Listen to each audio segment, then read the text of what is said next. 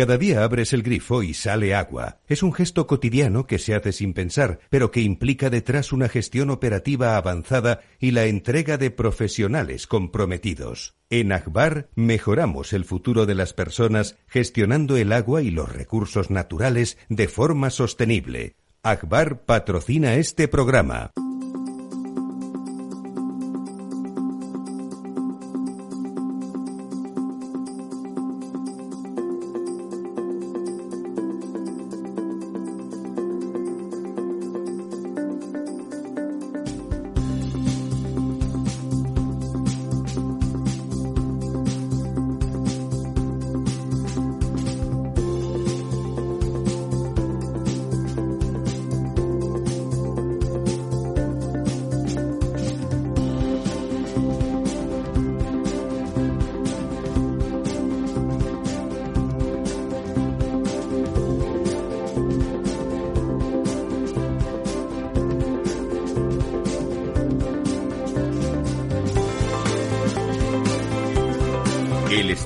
Ciudad, con Ramiro Aurín y Diego Jalón en Capital Radio. Muy buenos días, aquí estamos de nuevo saludando al mundo. Don Diego. Buenos días, don Ramiro. ¿Cómo está el mundo? Bueno, está revuelto. Está, revuelta. Pero no está junto. Está revuelto. Solo- está revuelto y no está de junto. Hablando de juntos y de revueltos, don José Luis. El mundo formaba parte de los enemigos del No, alma. yo hablaba de los huevos revueltos. el mundo formaba parte de qué decía. Según el catecismo del padre Astete, era uno de los tres Claro, enemigos claro. del alma. El mundo, sí. el demonio y la carne. la carne. Y un amigo mío decía Que la carne ahora ya ni siquiera es enemigo porque no se la puede uno comprar. Bueno, pero es más pecado, es más pecado que nunca. No, ya sabéis aquel sacerdote que dijo dejar la carne y agarraros a los huevos como yo. Yo tenía un amigo que de un restaurante mallorquín muy bueno, de que era de pescado, decía que desde, desde ese restaurante los enemigos eran cuatro. Mundo, demonio, carne y pescado. Lo del pescado cada vez es más cierto, por cierto. Don Lorenzo. Muy buenos días, don Ramiro. Hoy va- tenemos muchas cosas que hablar hoy de, de la cosa de la cosa vivienda y tal y además de lo que comentamos ayer que íbamos a comentar con usted tengo aquí una cosa que lo- vamos a arrancar con eso porque es que es como un escándalo saben ustedes que el, el año pasado en mayo hicieron una ley haciendo que el, la- el famoso mes que las agencias para alquilar un piso le cobraban al inquilino, no se le podía cobrar al inquilino, se lo tenían que cobrar al propietario. Y fijaron esa ley, y entonces a partir de entonces, pues uno tenía que pagar el mes corriente, garantías las que pidieran, porque son a devolver las garantías, y, y- pero nada de, pero nada de, de agencia. Y ahora, en lugar de eso, leo aquí uno que me, me- un, un oyente amigo me que estaba quejoso porque se había alquilado un piso y dice, bueno, es que si no trago con lo que me han dicho, pues resulta que no alquilo un piso porque todas las agencias dicen lo mismo, ¿no? Le llaman, le llaman a lo que piden eh, servicios al inquilino. Le cobran un mes, un mes de servicio de atención al inquilino. Digo yo, ¿y qué te han hecho cosas durante ese mes? ¿Te han hecho masajes? ¿Te han hecho alguna cosa? Dice, no, me la han cobrado solamente, me la han cobrado. Y decía, ¿podemos reclamarlo? Digo, no lo sé, pero es, pero es un despiporre, ¿no? Se echa la ley y echa la trampa. O sea, siguen pagando todos los inquilinos lo mismo. Ahora, en lugar de ser el mes de agencia que figura que tenía que pagar el propietario, pues el propietario no sé si lo paga, pero desde luego el inquilino paga su mes de servicios al inquilino. Y así ha caído la oferta de alquiler un 30, entre un 30 y un 40%. Bueno, pero esto yo creo además que es muy frecuente, porque incluso los bancos también, siguiendo con la vivienda, con los préstamos hipotecarios, ahora te dan un tipo de interés y otro bonificado. Y ese bonificado, que es el que todo el mundo quiere, es si contratas seguros o cosas con ellos y comparas al seguro con cuando tú lo contratarías por otro lado y ves Y que, vale el que hay, triple. que hay comisiones por algún lado, ¿no? Es decir, la Como manera por de algún lado no, trasladar- lo que- hay algún lado por donde no hay comisiones, para ser Sí, exactos. claro. Y yo creo que las inmobiliarias han hecho algo parecido, ¿no? Es decir, pues bueno, se les prohíben las comisiones y, bueno, pues prestan Pues la metan por de otro lado, servicio. De todas formas, es una cuestión de cultura, porque cuando realmente se cobra... Es una cuestión de choriceo, porque si No, la ley dice una decir- cosa, pues dice una cosa, ¿no? Pero quiere decir que cuando... Sí, pero eh, la propia ley... Y no decir, toque más el micrófono. Cuando, cuando la comisión se traslada del comprador al vendedor, al final eso se repercute en precio. Porque el vendedor dirá, bueno, pues yo, yo lo que busco es mi rentabilidad neta. Es decir, la única diferencia que hay es que cuando se transmite al vendedor se puede diferir en el tiempo, porque al final el seguro lo que hace es, o sea, el seguro, el alquiler, pues lo que hace es que ese mes pues se diluye en dos años o en tres o el tiempo que se considere que es el alquiler medio de esa vivienda, etcétera, ¿no? Entonces, bueno, yo creo que va un poco por, por ahí, pero sí, efectivamente yo creo que falta cultura por parte también del vendedor de aceptar esto, subir los precios, es decir, que estamos un poco en esta... Bueno, el del vendedor, si quiere vender él, que venda, si quiere contratar a un señor para estar él en su casa y que se lo venda a otro, tendrá que pagar y admitir que eso es una merma en el margen, ¿no? Claro, bueno. No puede ser, no, yo no quiero hacer nada, pero ganar lo mismo que si hiciera todo. No lo sé, no lo pero veo. Es que yo creo sinceramente que ha habido mucha demagogia política en el sentido de proteger al inquilino como si el inquilino siempre fuera vulnerable y el propietario siempre fuera el típico. Bueno, pero en un, contrato, don José Luis, se trata de establecer sí, el marco. Claro, pero, ahí está, pero es que no hay libertad para firmar un contrato. Es que el contrato ese que se querría firmar con, libre entre posible propietario y posible eh, inquilino, al final tiene una serie de limitaciones que establece el Estado, como la que acabas de mencionar. Hay otra también, y es que, por ejemplo, el año llevan ya dos años que la subida de alquileres es solo del 2%. Entonces, quizá los políticos tendrían que darse cuenta que mucho pequeño propietario en España, la renta de la casa que tiene y que cobra es un complemento de su pensión que le sirve para vivir y que sin ella a lo mejor no alcanzaría a ser sostenible su vida. Con lo cual, a lo mejor es mucho más vulnerable en muchos casos el pequeño propietario que el inquilino que alquila y luego no paga y que es imposible echarlo, que te cuesta dos bueno, años. claro, si no paga. Sí, no, pero es que un pleito, un pleito de desalojo por, no pago de renta tiene como media dos, dos y medio años. Pero son cosas. Ya sabe que estamos de acuerdo en lo que está diciendo usted. Pero son cosas distintas. Si establecemos un marco contractual concreto, hay que respetarlo. Y si no, que protesten. Me parece muy bien que hagan un lobby, vayan a los partidos y digan, oiga, esto Pero ¿quién establece el marco contractual? Esa es la cuestión.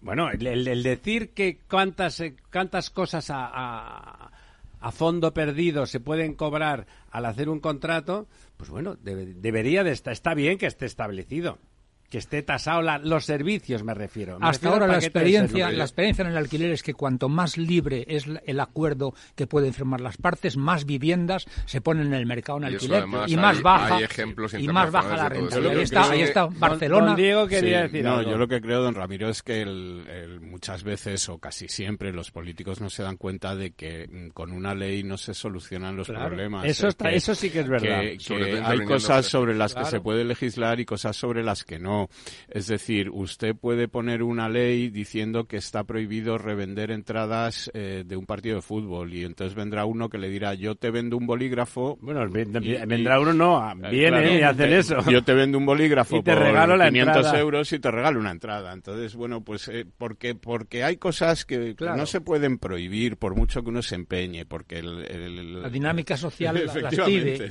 La, la realidad se impone, ¿no? En estas cosas. Entonces, hombre, usted puede, puede hacer leyes y luego viene la realidad y le dice lo que, lo que hay, ¿no? En posibilidad de las cosas. Y, claro, y entonces, hombre, los contratos de alquiler, pues como dice don José Luis, pues son unos contratos entre un señor que alquila y un señor que quiera que quiere alquilar, ¿no? Es decir, que, que y meterse ahí, pues es eh, absurdo. No, pero mira, yo creo que la, la, denuncia encubierta, en teoría, que ha lanzado José Luis, yo creo que merece la pena eh, subrayarla porque es cierto. Es decir, hay como una visión generalizada de que un fondo de inversión son como el diablo. Y no diga, los fondos de inversión están canalizando en muchas ocasiones los ahorros de los fondos de pensiones de muchísima gente, de personas que lo que los trabajadores metalúrgicos son trabajadores, efectivamente, que se está gestionando su dinero para que en el futuro tengan pensiones y se por ejemplo, ¿no? Es decir, que habrá casos de que de que son los recursos del del, del Marajá, no sé qué, pues puede ser, pero vamos, eh, la mayoría están llenadas por pequeños ahorradores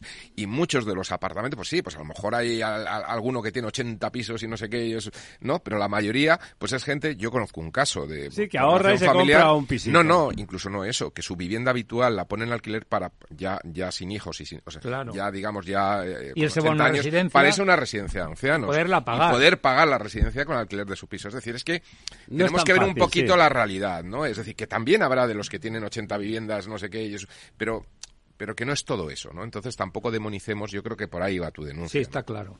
Bueno, si quiere, don Diego, repasamos el agua. ¿Cómo tenemos esos pantanos? Pues mira, quizá lo más, eh, lo más significativo de esta semana, aparte de todo el resto que ahora comentaremos, es que eh, las cuencas internas de Cataluña bajan eh, del 16%, ese 16% mágico. mágico que había fijado el gobierno de la Generalitat eh, para, para eh, establecer el estado de emergencia.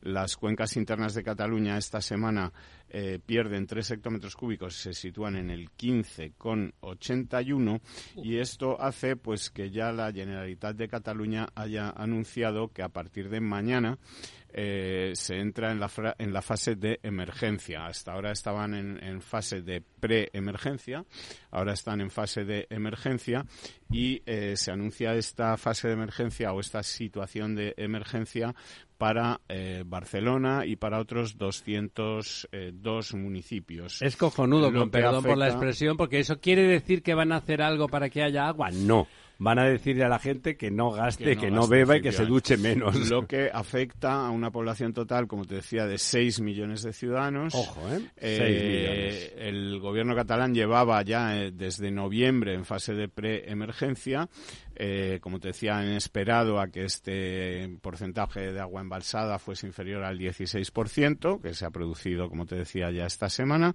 Y entonces, bueno, pues a partir de ahora la emergencia tiene tres subfases, a su vez. Emergencia 1, que es en la que estamos ahora mismo, emergencia 2 y emergencia 3, Cuéntenos. que se irán situando o se irán estableciendo en función de también de ese porcentaje de agua embalsada. A medida que vaya bajando. Efectivamente, entonces en esta primera etapa pues no se puede consumir más de 200 litros por habitante y día. ¿Y eso cómo se come? Vale, pues eso se come o se establece en función de los ayuntamientos, es decir, se hace un cálculo de cuántas personas viven en una localidad, se divide eh, y se, le da una dotación. Se multiplica, perdón, esa cantidad de habitantes por esos 200 litros y todo aquel ayuntamiento que supere esa cantidad de agua eh, pues recibe una multa, ¿no? Pero eso no soluciona eh, la cuestión. Si todo el mundo hace lo mismo, nos quedamos sin agua, entonces. Efectivamente. Aunque paguemos multas, es cuestión de, pagar multas, ¿no? Eh, ya hay ayuntamientos que han sobrepasado estos volúmenes. claro, es que la gente, ¿cómo lo consigue? Es que, las, que los ciudadanos y, que hagan han, eso. Que han sobrepasado los volúmenes de preemergencia y que han recibido multas, como ha sido el ayuntamiento de Begur, que ha recibido una multa de 50 euros. Precioso ayuntamiento al norte de Gerona que son ricos. de Palau. Bagur de antes, ¿no? Sa Saberdra, Saber Saberdera, perdón. Saberdera. que, ahora, eh, que está en Girona y que ha recibido también una multa de 19.000 euros, eh, que no sé si luego serán amnistiadas o, sí, tendrán que pagar. pero lo peor es que si se acaba el agua, da igual las multas que hayan puesto. ¿Y qué pasará entonces? De esta forma, pues el gobierno catalán está buscando, mm, digamos, pasar la patata caliente a, los, a las administraciones locales para que sean ellas, digamos, las que aprieten las tuercas a los vecinos para que consuman menos agua. No sé. Que entenden patadas en la puerta en los grifos que suenen mucho eh, rato. Es un poco esto que comentábamos de las leyes, eh, bueno, que absurdas, se, se pueden hacer, pero que luego, pues, además la que realidad esos pueblos, por la situación geográfica en la que están, solo podrán ser abastecidos por, por camiones de agua, ¿no? Porque no, no están cerca del mar, ¿no? Bueno, cuando, cuando no haya agua, Cuando no haya agua, ¿no? Efectivamente. Pero es que no puedes cortar. ¿Tú qué haces? Multiplicas y el contador te dice que no que ya se han pasado. ¿Qué haces? ¿Cortas el agua? ¿Los dejas sin agua? Que de cara a la concienciación ciudadana, que, que realmente deben ser conscientes de que el, abastecimiento de agua en esas poblaciones es compleja. No, ahí, ahí la solución técnica, la primera, es realmente bajar la presión bajar la presión y hacer que de alguna forma el agua fluyente esté acotada, porque con menos lo están haciendo. Sí, lo están haciendo, pero ¿qué ocurre? Que eso en algunas afecta a los pisos más altos. Claro, en algunas poblaciones los pisos altos resulta que no llegará el agua. suelen tener grupo de presión, ¿no? Los edificios. Sí. Suelen, sí. a partir de cuatro alturas a partir de... Cuatro, cuatro, cinco, depende de la normativa En Madrid municipal. creo que es a partir de cinco alturas. Lo que ocurre en es que los pueblos menos, en ¿eh? la cosa menos, funciona, hay menos... Sí, menos, sí, es verdad. lo que ocurre es que los grupos de presión además tienen un consumo de energía bastante alto. ¿eh? Claro, son bombas. Sí. El grupo de presión es una bomba, es un motor eléctrico. Y contaminan, evidentemente, porque suelen ser de gasoil. No, los hay, los hay, eléctricos.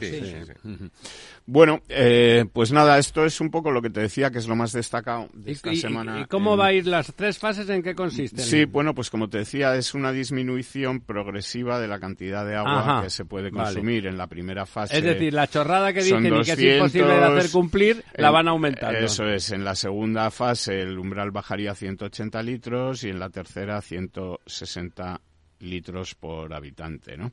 Eh, bueno, a partir de ahí, pues eh, las mismas restricciones que ya teníamos eh, al agua de uso industrial, no se pueden poner en marcha nuevos proyectos que tengan consumo de agua y quedan paralizados. las, viviendas, por ejemplo, ¿no? Sí, bueno, sobre todo yo creo que esto afecta, pues, por, por ejemplo, a proyectos hoteleros, a proyectos... Economía.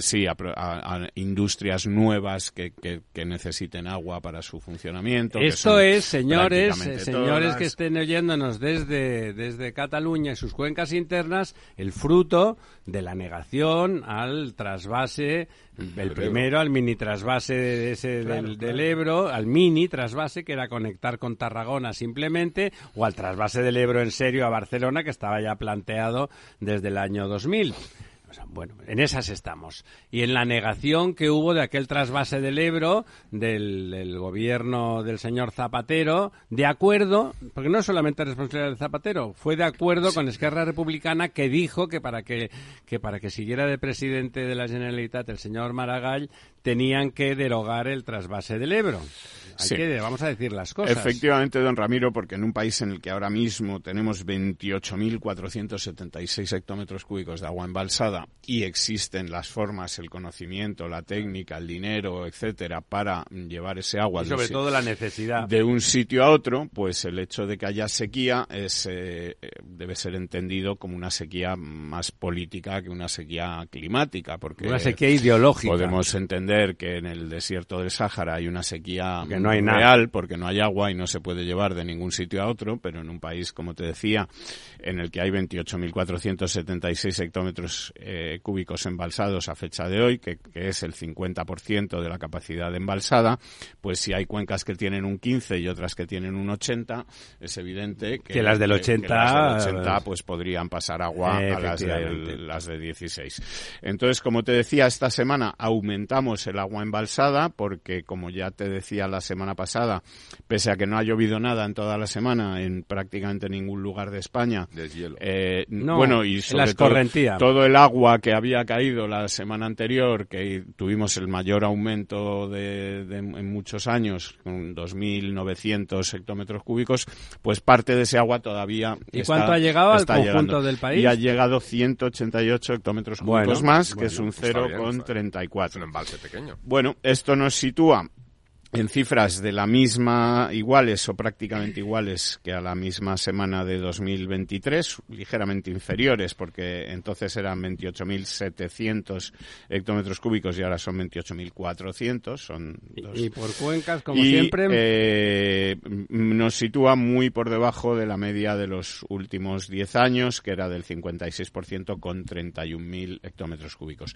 Por cuencas, pues eh, por cuencas como eh, te decía, pues eh, hay diferencias notables. Por ejemplo, pierden agua la cuenca del Tajo que pierde 53 hectómetros cúbicos, pierde agua la cuenca del Miño-Sil, 33 hectómetros cúbicos, y sin embargo el resto de las grandes cuencas ganan agua, gana 61 hectómetros cúbicos el Segura, 22 hectómetros cúbicos el Guadalquivir, 47 hectómetros cúbicos el Ebro y 141 hectómetros cúbicos el Duero y también 28 hectómetros cúbicos el Júcar.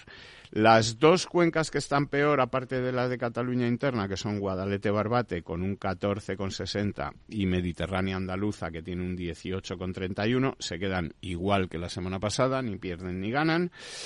Eh, Galicia Costa, que está en el 88%, pues pierde 5 hectómetros cúbicos. Y da lo mismo. Cantábrico Occidental, que tiene eh, el 81%, pues pierde 13 hectómetros cúbicos. El tinto, diel y piedras gana un hectómetro cúbico, está en el 70%. Fíjate, Y... una misma, perdonad un momento, en una misma comunidad autónoma hay una cuenca que tiene más del 70% y dos que tienen menos del 15%. Efectivamente, pero bueno, es una comunidad autónoma que tiene una región como Almería, que, es, un desierto, y tiene una región como Huelva, que es donde más lluvia de España se registra, ¿no? Es decir, que, son, por eso, que son sitios atlánticos y mediterráneos eh, muy distintos, una comunidad muy grande. ¿El Guadiana cuánto tiene? El Guadiana ahora mismo está en un porcentaje del 32% y ha crecido, y ha, crecido 61 hectómetros ah, cúbicos, que es un 0,64. El Guadalquivir también ha crecido, como decíamos, lleva ya Guadiana y Guadalquivir dos semanas aumentando su cantidad de agua embalsada y quizá lo malo es decir que de momento tampoco para esta semana pues hay previsiones de que vaya a llover eh, cantidades significativas en ningún lugar de España. Mm, por eso sí, en los próximos ocho o nueve días que son los que tenemos a la vista, digamos con previsiones fiables, salvo que las haga el panel climático este de la ONU que las hace a 50 años o a 60. Sí, estoy inventado, parece ser cada vez más. Las que, las que se hacen a 10 días. Hay otro premio Nobel, el premio Nobel del año pasado que ya se ha declarado también crítico con el panel, es ¿no? es verdad, o sea, eh, los, los, modelos climáticos son seguros a 72 horas. Sí, por eso te digo que, bueno, y, digamos remotamente fiables o a, 10 días podemos hacer una previsión, bueno, que más o menos tiene un 60, un 70% de probabilidad de acertar, pero... que puede caer un meteorito el año sí, A, a, 30 años, pues es un poco ridículo hacer previsiones cuando no somos capaces de, de hacerlas a 15 días, ¿no? En fin, pero bueno, Dicho esto, pues como te decía, no parece que vaya a llover en los próximos, en los próximos 10, 8, 9, 10 días, con lo cual la semana que viene seguramente tendremos ya descenso de agua generalizado en todas las cuencas, porque esta escorrentía de la que hablábamos. Se ha acabado. Pues se ha acabado. El deshielo de la poca nieve que cayó en casi todas eh, las zonas, aparte del Pirineo, donde todavía se mantiene por el frío que hace por allí, pues también se ha acabado. Ya la Sierra de Madrid, por ejemplo, que hace unos días la veíamos estaba blanca, ya está marroncita, ya absolutamente marrón. Y bueno, eh, pues esto hace que el pantano de Don de Don Lorenzo que ha recibido parte de ese agua de, de la escorrentía y de, y de la, del, del, deshielo, pues gane 6 hectómetros cúbicos y se sitúe ya en 86 de un total de 138. Eh, o sea que ya pregunta, digamos, preparando la lancha, don Lorenzo, para poder... Eh, ¿Sabéis si alguna universidad está investigando cómo extraer agua de la, de la niebla? Porque evidentemente la niebla es vapor de agua. Sí, hay sitios, bueno, hay sitios donde se aprovecha. de, hecho, de hecho, ahora hay una tecnología, bueno, no ahora, está es antigua, pero en están España porque están empezando a industrializar la tecnología de captar el agua del aire, ¿no? Sí, sí, pero pero es que llevamos llevamos toda esta época que está diciendo Diego de sequía, está habiendo enormes nieblas en todo lo que es el sistema central, el Valle del Duero y la Ibérica. De hecho, existe, vamos, el deshumidificador famoso claro, entonces, que captaba litros de agua. yo tenía una oficina que teníamos ocho yo creo que además litros y litros además de, investigar las barbaridades de políticas de España en los últimos 100 años, no estaría mal que las universidades investigaran un poquito eso. La barbaridad es que ya ha llegado el momento, se nos ha pasado volando de la Publi. Don Félix, toda suya.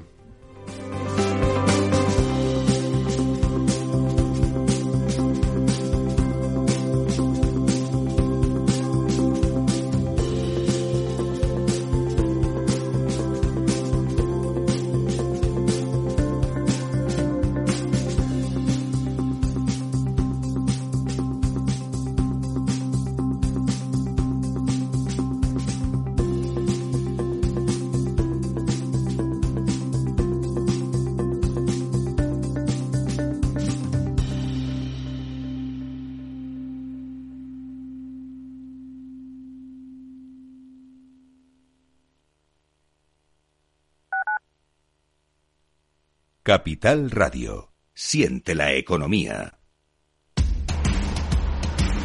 No pierdas detalle de todo lo que afecta a tus inversiones y a tu bolsillo.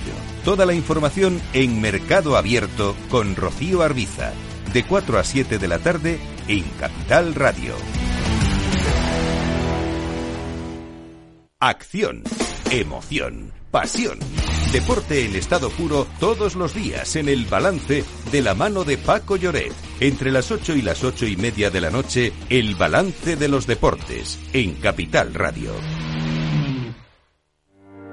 Descubre el lado más verde de la economía y las empresas en una nueva newsletter de Capital Radio. Todas las claves de la semana sobre ESG en un mismo sitio.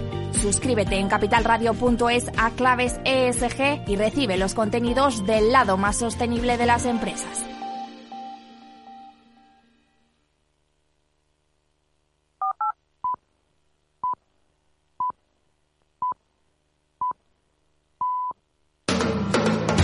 Capital Radio. Diez años contigo.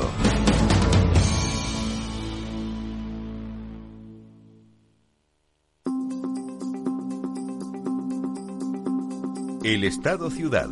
Capital Radio.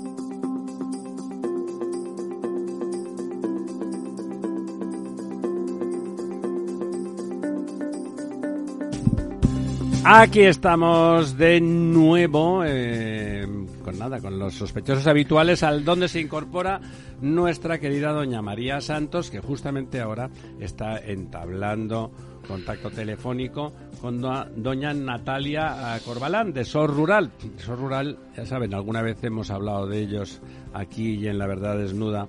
Es una organización, bueno, pues que se dedica lo del SOS a lo mejor es exagerado, pero a colaborar, a contribuir, a ayudar, a conectar y darle visibilidad a las necesidades del mundo rural, de lo que antes llamábamos el campo, que cada vez es menos campo, es ese estado-ciudad que nosotros decimos, y que don Pedro Barato, también hace poco, que lo tuvimos... Eh, por aquí, no recuerdo si pues creo que fue por la noche. Fue por la noche. Fue por la noche que nos comentaba cuando hablábamos de, de hacer las cosas y de poder vivir en el campo, decía, hombre, lo primero tendrán que darnos los mismos servicios. Si quieres trabajar ahora que hay teletrabajo, tendrás que tener un, un, internet. potente, ¿no? No una cosa medio pensionista. Y eso que decíamos, eso es lo que hemos dicho tantas veces, es el, el estado ciudad, ¿no? Que, que, tú puedas estar en un sitio con 500 habitantes, pero con todos los servicios, por lo menos... Energía. Esos que son de flujo, energía, comunicaciones, agua. agua Luego ya lo otro, lo que tiene que ser más por, eh, por masa crítica, pues tendrá que tener una cierta distancia, lógicamente. Entra Doña María por la puerta y eso querrá decir que tenemos... Muy buenos días a todos. ¿Tenemos a Doña Natalia o no tenemos? No, todavía no la tenemos. La estamos intentando localizar, pero mientras les cuento yo que tenemos la venganza del campo, como diría Pimentel, pero vamos bueno, en marcha. por todos los lados, ¿no? Bueno, eso es lo que nos dicen, pero hay que llamar la atención a algunas diferencias. Ya contamos la semana pasada que teníamos muy soliviantados a los agricultores alemanes, que han sido los pioneros en en encender la, la espita. Los franceses que se apuntan a un bombardeo, les ha faltado tiempo. en Holanda, en Bélgica, han sido un poquito desleales y han dejado caer un mensaje. ¿Se acuerdan que yo les ¿Por qué no nos extraña? Cuidado con los vecinos galos que ¿Por al qué no nos extraña? se enzarzan contra nosotros. Y han dejado sobre la mesa una cuestión que es eh, la excepción agrícola francesa. Veremos a ver en qué queda todo eso, porque supone romper absolutamente todo lo que hasta ahora ha sido una política agrícola común. Y, eh, perdóname, han, y han planteado un asunto que creo que no tiene ninguna razón, que es que dicen que llegan productos de Italia y de España que no cumplen la normativa o que eso es mentira eso no puede ser eso es imposible no puede ser porque la política agrícola es común, es común para todos. no acabo de entender cómo utilizan ese argumento bueno le echan un par en España le echan un par don José Luis y ya está uno dice mentiras mira el gobierno español. o que sean o que sean productos en tránsito no, ellos lo que entienden fundamentalmente es que el hecho de que los productos de los países del sur lleguen antes a su mercado es una competencia desleal. No, no, pero, no me aquí estamos a todos en Europa para lo bueno y para lo malo. Claro, claro. No me refiero a eso, me refiero a que, y lo ha contestado el propio ministro, diciendo esto que estamos comentando, que ellos parece ser que se quejan de que determinadas exigencias medioambientales y fitosanitarias para la producción agrícola en Italia y en España son menos exigentes que las que hay en Las palabras textuales del ministro, bueno, del primer ministro este joven eh, francés, eh, Alard, eh, han sido que los países del sur, del sur, es España, Italia, utilizan unos productos que a los agricultores franceses les están prohibidos. El asunto es que, y creo que lo han explicado las organizaciones agrarias estos días en España, don Pedro Barato y otros, es que, vamos a ver, la PAC fija, digamos, unos mínimos, unos... y en la horquilla... Y, luego, a partir de ahí, Francia puede establecer unas condiciones más duras porque, más le, porque le dan la gana a los franceses. Eh, pues se carguen a su gobierno, ¿no? Y es el propio primer ministro francés el que está diciendo, es que a ustedes les hacen esto cuando es, él el que, lo, que lo está haciendo. Bueno, no es que ellos pongan unos umbrales más altos, se los ponen porque se lo pueden permitir. No es lo mismo el nivel de plagas. No, no lo parece, no, no, no, lo parece que se lo puedan permitir. Están gritando, ¿eh? La PAC es igual para todos, para lo bueno y para lo malo. Sí, sí, pero que son los franceses los que establecen, digamos, unos requisitos más altos porque les da la gana a ellos. Chicos y chicas, tenemos a doña Natalia. Echa la salvedad con, con este hecho diferencial del agro francés, ¿no? que habrá que ver en qué se determina. Está claro que eso ha hecho que aquí en España todo el descontento se empiece a canalizar también en tractoradas. Unión de Uniones fue la primera en convocar, tiene una tractorada aquí en Madrid para el día 21 de febrero y ayer pues se anunciaron COAG, ASAJA y UPA, que son las tres principales organizaciones sindicales del sector, que también van a hacer un calendario. En este caso no va a ser una paralización como han hecho en París los franceses o como hicieron en Alemania, en Berlín, perdón, los alemanes, sino que se van a hacer concentraciones en las comunidades autónomas. Es decir, se van a quejar, pero poco. ¿Cómo podemos canalizar todo este malestar para que desemboque más allá de una protesta en decisiones firmes, ¿no? que, puedan hacer más allá del sector, doña María, estamos de acuerdo, lo digo en primera persona, en esta mesa, por ejemplo, estamos de acuerdo en que las políticas europeas están mal direccionadas en lo que se refiere a la agricultura y en lo que se refiere al agua también, porque como dice siempre don José Luis, claro, estamos hablando de sitios donde llueve y les parece que de qué nos estamos quejando. De igual como si nosotros, ese ejemplo que le gusta poner a él, de que si habláramos del precio del sol y ellos exigieran unas horas de sol que no tienen, ¿no?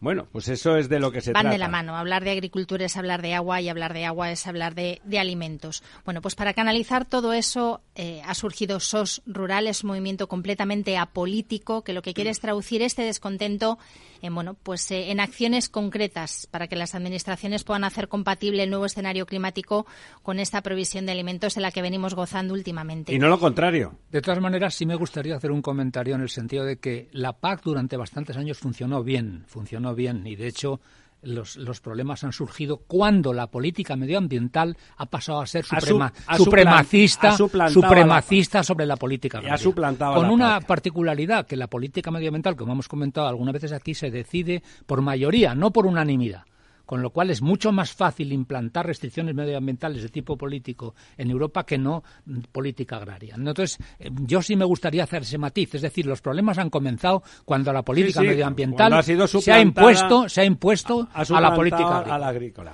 Doña María. Para hacer compatible ambas políticas eh, surge, entre otras cosas, Sor Rural y Natalia Corbalán, que es eh, la representante de este movimiento que surge de la Huerta de Europa, pues nos acompaña para contárnoslo. Natalia, muy buenos días.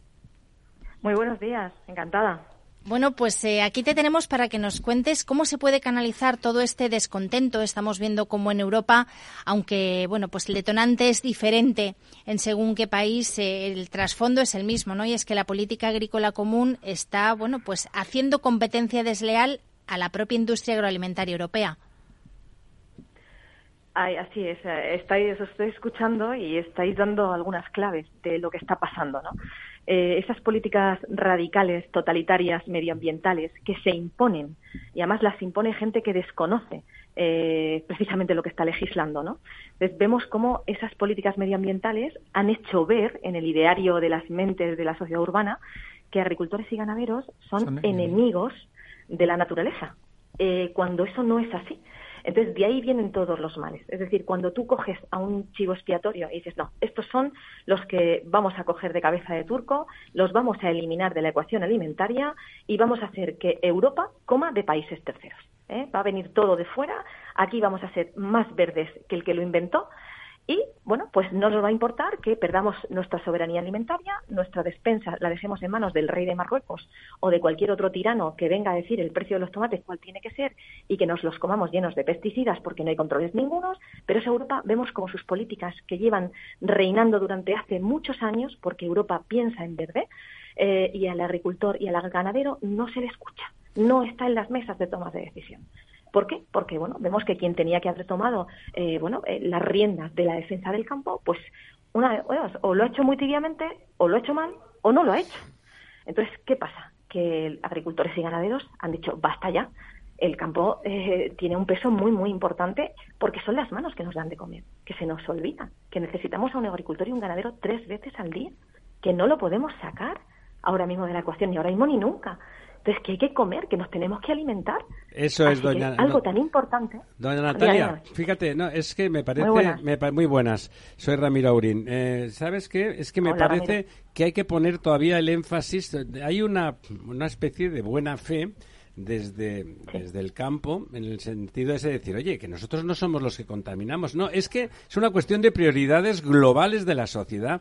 Lo primero que hace una sociedad es alimentarse, es alimentarse, lo primero, lo primero de todo, cubrirse con un techo y por lo tanto eh, lo que llama soberanía alimentaria, autonomía alimentaria, que estamos completamente de acuerdo, como ya has visto en esta mesa, no podemos estar más de acuerdo, hay que reivindicarlo ya como filosofía. El error de considerar el medio ambiente como algo ajeno y que hay que, que tener en cuenta al margen de la propia vida humana, no es cierto. La superación del estado de necesidad de los seres humanos pasa por adaptar la naturaleza a nuestras necesidades, ahora con un cuidado que antes no teníamos, etcétera. Pero el objetivo es que vivamos, hay que reivindicar esa agricultura y esa ganadería como el fin primero de una sociedad. Eh, más en una sociedad como la nuestra, la española, que nos lo podemos permitir. Quiero decir que tenemos las condiciones climáticas adecuadas para poder producir alimentos, ¿no? ¿Cómo, cómo piensa SOS Rural eh, en, ese, en ese carácter transversal que tenéis, eh, movilizar o ayudar a movilizar o, hacer de, de, semiconductor para que esas movilizaciones que decía María tengan impacto y, cree y se cree ese discurso, ese discurso de que es que estamos completamente equivocados, no estamos confundidos en la intensidad de una política, estamos equivocados en los objetivos fundamentales, ¿no? En las prioridades. Efectivamente, nosotros queremos empezar a revertir esa equivocación desde dos planos. SOS Rural es un movimiento nacional y europeo que lo que está tratando es de unir porque el campo y la ganadería tiene un grandioso problema, la desunión tradicional que les acompaña históricamente. ¿Qué queremos? Revertir eso. Una unión, pero canalizar ese hartazgo, ese hastío y también comunicar, que ese rural comunique a la sociedad que está equivocadísima en acoger estas políticas con los brazos abiertos y en pensar que lo que se le está inoculando en su cabeza y es, y, ver a, a, quien a la mano que te da de comer como un enemigo frontal, eso es un error que lo vas a pagar muy caro, ya lo estás pagando cuando vas a un supermercado. La punta del iceberg se está viendo en los lineales del supermercado a día de hoy, que la gente hace la compra, que todos vemos los precios que tenemos, que eso no es casualidad, que eso no es por la sequía, que todo afecta. No la voy a ningunear, estamos en estado de sequía gravísimo, pero que no es eso, eso es el cúmulo de lo que lleva sufriendo la actividad más importante y el sector más importante de una sociedad, que lo estáis retratando perfectísimamente. Es decir, los planes económicos y políticos de Europa no tienen en cuenta a lo más importante. Entonces nosotros, como plataforma profesionalizada, lo que queremos es que esto, que las tractoradas que se van a ver ahora en capitales de España, que están organizando sindicatos y organizaciones agrarias, con todo mi respeto y que yo apoyaré, que apoyaremos TTS Rural porque somos un movimiento integrador, canalicen y cristalicen donde tienen que hacerlo, que es en Bruselas, en las mesas de toma de decisión. Porque lo que está claro es que si no te sientas a la mesa, eres parte del menú.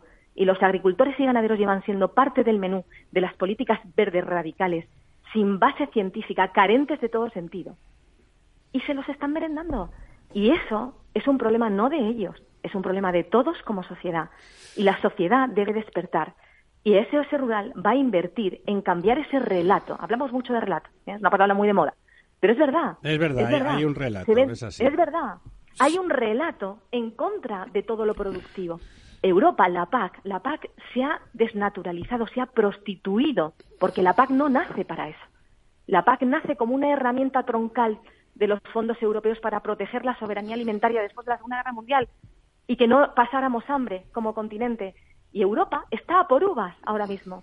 Europa ha utilizado la PAC para todo lo contrario, para desincentivar la productividad, para pagar por no producir. Y eso es un riesgo muy grande. Así que vamos a dejar nuestra alimentación. Y, además, eh, además Natalia, de, eh, vamos, yo quería dar un dato para que los oyentes lo tengan en cuenta. En 2012 hubo 13 eh, leyes o iniciativas legales europeas de, de sostenibilidad, digamos, o ecología o medio ambiente. En 2022 han sido 226. El increciendo. Es eh, una diarrea legislativa, que, en fin, no, De todas maneras, a mí sí me gustaría... un dato. perdón, di, Natalia.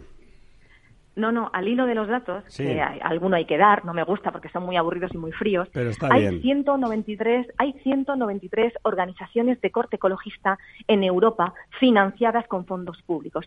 193. Si ustedes no creen que eso no afecta y no presiona en la dirección de la que sale la, la, burrada y la diarrea Hombre, la mamandurria es la mamandurria. hombre. Yo creo que esta es una batalla eminentemente política, es decir, con, con, algunas, con algunos matices. Primero, cuando se dice Europa, Europa realmente políticamente todavía no existe. Existen tres instituciones que son, que son la Comisión, el Parlamento y el Consejo. El Parlamento de 700 y pico parlamentarios los hay españoles, franceses, italianos, no hay europeos, son nacionales de los estados. En el Consejo, los ministros que se sientan en las mesas y que al final aprueban las directivas son españoles, letones, italianos, portugueses, y en la Comisión los comisarios son españoles. Es decir, que quizá el problema ha sido que políticamente el medio ambiente ha ganado la batalla, la agricultura, eso está clarísimo. Eso y el dato que has dado la menor duda. y el dato que has dado de los 190 subvencionados eh, ONGs es evidente. Entonces, donde hay que dar la batalla es en la política, pero hay que hacerla abajo arriba, es decir, que los 750 europarlamentarios cuando vayan a votar algo estén convencidos de lo que estás diciendo, que los 27 comisarios cuando vayan a decidir algo estén convencidos de lo que estás diciendo y que los ministros de los en los consejos de agricultura cuando vayan a decidir algo estén convencidos de lo que están diciendo, porque no existe una revelación de política europea divina, se genera a partir de iniciativas nacionales. Claro, por eso es importante que empiecen los agricultores y ganaderos. Claro, yo ya lo he expresado, es una opinión mía personal y ya lo he expresado aquí en estos micrófonos. Yo creo que de la misma manera que los verdes llevan mucho tiempo sentados dentro del Parlamento Europeo para defender e imponer sus propuestas y sus necesidades verdes, los agricultores tienen que estar representados con voz propia por sí mismos. Pero con, un, relato, pero con un relato político, no, no estrictamente económico, que es lo que hicieron los verdes. Luego se conforma en político, claro, ¿no? Político que no politizado ni ideologizado, que es lo que está pasando ahora. Pero yo creo que más que político lo acaba de decir muy bien Natalia. Es decir, la cuestión es, y lo ha comentado Ramiro, eh, la prioridad es que supervivamos, ¿no? La prioridad, que comamos. Que comamos. Natalia, ¿qué ibas a decir? SOS Rural es la respuesta intelectual del campo al relato, a lo que está pasando. Eso es, respuesta intelectual, eso me gusta. Efectivamente. El campo y la ganadería siempre han mirado a la tierra, nunca se han preocupado de trabajar el terreno de las ideas, de la comunicación. Ahí el enemigo ha ganado la partida, mm. el enemigo de todos como sociedad, porque el enemigo se quiere cargar nuestra alimentación. Y eso es lo que nosotros, con una respuesta intelectual, en el plano de las ideas, en el plano de la comunicación, tenemos que empezar a contrarrestar el golpe de este relato y decirle a toda la sociedad, desde el niño pequeño en un colegio hasta el más alto, oiga, oiga, que sin estos señores que producen día a día, que si seguimos asfixiándoles en una insostenibilidad burocrática, no van a poder producir. Y ya se está viendo la destrucción de hectáreas productivas que trae menos producto, más caro. Si es que la ecuación es muy sencilla. Es, de cajón, quiere comer es de cajón. y peor medio ambiente. Exactamente. ¿Y a qué va a dar lugar esto? A una alimentación para ricos, para economías que se la puedan costear. Esa alimentación mediterránea de la que todos hemos disfrutado durante estos 40 años, donde todo era baratísimo, la globalización, teníamos todo a 0,90, 0,60, comíamos estupendamente, eso se va a terminar, se está terminando. ¿Por qué? Porque ya no hay quien produzca esos alimentos en España. Vienen de fuera, pero ojo que es una trampa. Yo compro el tomate marroquí porque hoy es más barato. Cuando solo haya tomate marroquí, que en 2035 España será importadora neta de tomate, ¿a cómo nos va a cobrar Mohamed VI el kilo de tomate? Lleno además de pesticidas, que eso interferirá en nuestra salud, en nuestras intolerancias, en nuestras alergias. Y con trabajadores que socialmente viven de una forma insostenible desde nuestra perspectiva democrática y sin social. Sin controles medioambientales, sin controles laborales. O sea, aquí muchas exigencias. Mire, Europa, Europa está cometiendo un delito porque atenta contra el libre comercio. O sea, somos una economía de mercado. ¿Y qué ocurre? Que Europa está cogiendo una mano y se la está atando atrás a ganaderos y agricultores. Los de Marruecos tienen las dos manos libres para producir. Yo no puedo producir en igualdad de condiciones porque no las tengo.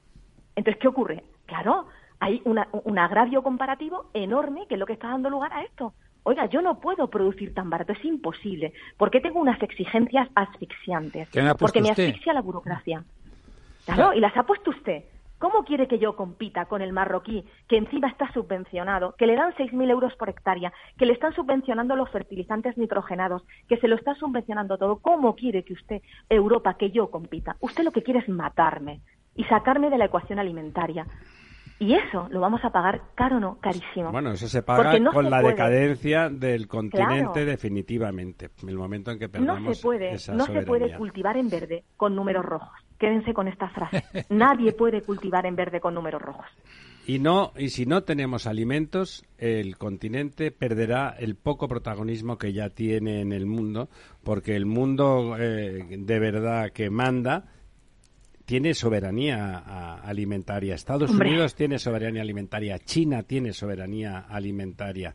Y si queremos mantener ese modelo humanista que, del que presumimos, Europa tiene que tener protagonismo y fuerza y no ser un, un, continente decadente a lo que parecemos abocados. Realmente que, las, que los ciudadanos de las ciudades, y valga la redundancia, no se den cuenta que no tener disponible cerca, que sus paisanos no estén produciendo lo que van a comer cada día, tres veces al día, aunque ahora ya sabes que hay dietas que dicen que hemos de comer solamente una, pero bueno, los, antiguos tres, veces al día, es, es como absurdo, ¿no? El, discurso ese ideológico me parece fundamental, Natalia, que empiece a estar presente en el campo, en la idea la idea de que hay que argumentar una filosofía global. No, no sirve solo ser un lobby agrícola o ganadero o agropecuario. No, hay que cambiar la idea del mundo. Tenemos que volver a, los orígenes, ¿no? A esa respuesta intelectual que el campo nunca ha abordado. Y por eso está como está. Porque se han preocupado muy bien, sí, temas comerciales, fenomenal. Pero ¿dónde está e, e, ese, ese plano de las ideas, ese plano de la política que ustedes nunca han trabajado y les ha traído hasta aquí? Porque les han ganado la partida. El enemigo se les ha metido en la cocina y lo tienen dentro. Ahora a ver cómo lo sacamos, pero no se saca sin hacer despertar a las conciencias. Y eso solo se hace del plano de las ideas, de trabajarse la comunicación. Las ideas que, se, que, se, van a vender, primero hay que construirlas, pero se van a vender si se ve movilización. Aquí estamos convencidos de que la única movilización real posible posible porque afecta al modo de vida, no solamente a los bolsillos, porque los bolsillos podemos estar afectados todos en determinados momentos, pero el, auténtico modo de vida amenazado es el modo de vida extraurbano, digamos, porque ya no es, eh, si estuvieran las cosas en condiciones, como hablábamos el otro día con don Pedro Barato, habría servicios y en el campo, en, las pequeñas poblaciones, se podría vivir con, el, con la calidad de vida de, las ciudades en casi todo, digamos, con, salvando las distancias esas que decíamos antes pero ese pero esa esa población importante que además de darnos de comer además le quieren cambiar la forma de vida y convertir el campo en una especie de jardín o de parque temático, porque cuando hablan de naturaleza es mentira, no están hablando, no saben de lo que hablan. E, eso e-, esas movilizaciones van a ser fundamentales para después apoyarlas, apoyarlas con un discurso bien estructurado y que con el que contamos con usted, doña Natalia, para aglutinar, porque es verdad que la, que la no, pero sí que lo hablamos con doña María, le habrá dicho, la idea es esa, ¿no? O sea, es verdad, lo que usted ha dicho es completamente cierto, el campo está siempre ha estado atomizado, si no dividido, atomizado, cada uno ha ido a lo suyo, cada uno mira a la azada, al surco, abajo, eh, y no arriba, y entonces no ve al vecino que está un poco lejos, ya no lo ve, ¿no? Entonces, esa necesidad de que todo el mundo perciba de que ya no es salvar al sector, es salvar, es salvar Europa. El soldado hay que salvar, soldado Ryan, no es la agricultura, es pues Europa. Me pasa por, por ahí. Es salvar nuestro estado del bienestar. Es, ¿eh? salvar nuestra mm, cultura esta cultura. Eso es, y nuestra cultura. Esto es un debate amplísimo, ¿eh? Daría para muchísimo programa porque tiene muchísimas implicaciones y va mucho más allá, ¿eh? O sea, que, que es un debate de verdad que no... Que hablamos de agricultura, sí, tal, los ganaderos, los agricultores... No, no, esto va más allá. Va mucho más allá. En un punto pues eh, dese por convocada porque en breve vamos a intentar construir ese discurso que es necesario y ese cambiar cómo piensan los europeos y muchos españoles también, ¿no? Y muchos españoles.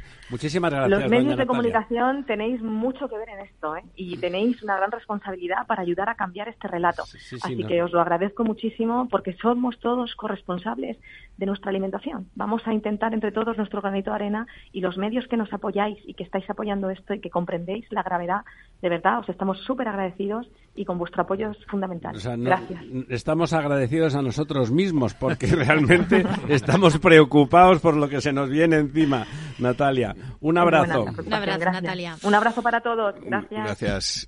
Bueno, yo creo, Ramiro, que lo que esto demuestra también es el grandísimo error eh, que, sería plantear esto como una pelea entre Francia, España. Sí, claro, ese es, pero han sido los franceses y el, y el iba, se me iba a escapar un taco. El nuevo primer ministro, tan mono él, eh, resulta que se quita la pulga de encima inmediatamente, ¿no? Oiga, pero si es usted que les está poniendo unas restricciones que Italia y España no tienen, que cumplen la normativa europea. Sería un enorme error, tiene razón, Diego. nacionalizar el, la pelea hacer una pelea entre intraeuropea cuando realmente lo que tiene que ser es una pelea supraeuropea. Supraeuropea, completamente. Bueno, eh, teníamos cosas para hablar de, pero hablaremos otro día. De vivienda. De, vivienda, cosas muy importantes. Tenemos que hablar de vivienda y de las políticas de vivienda, pero se nos acaba el tiempo. ¿Tiene una cosa de, decir, hay una cosa importante que no hemos comentado y ya comentaremos? Bueno, eh, yo creo que tenemos muchas cosas que hablar, que, pero hay una cosa que va muy de agua y de lo nuestro, que es eh, la nueva legislación que está preparando Europa respecto a las aguas residuales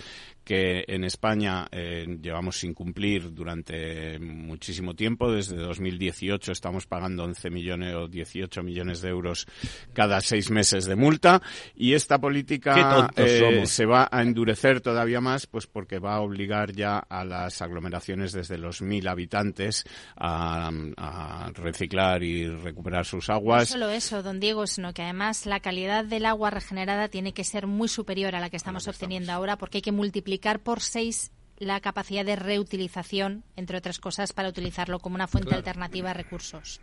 Bueno, pues nada, se nos han quedado como siempre mil cosas en el tintero, pero doña Natalia merecía la pena. Amigas, amigos, esta noche en La Verdad Desnuda le vamos a dar duro a todo lo feo que veamos por ahí.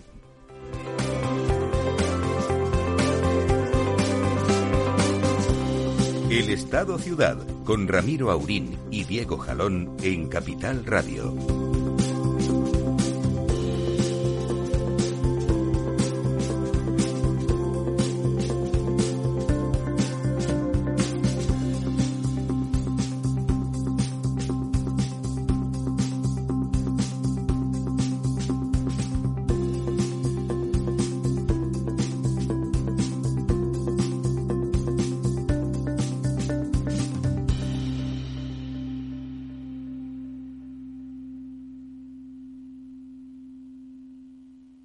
Cada día abres el grifo y sale agua. Es un gesto cotidiano que se hace sin pensar, pero que implica detrás una gestión operativa avanzada y la entrega de profesionales comprometidos. En Akbar mejoramos el futuro de las personas gestionando el agua y los recursos naturales de forma sostenible. Akbar patrocina este programa.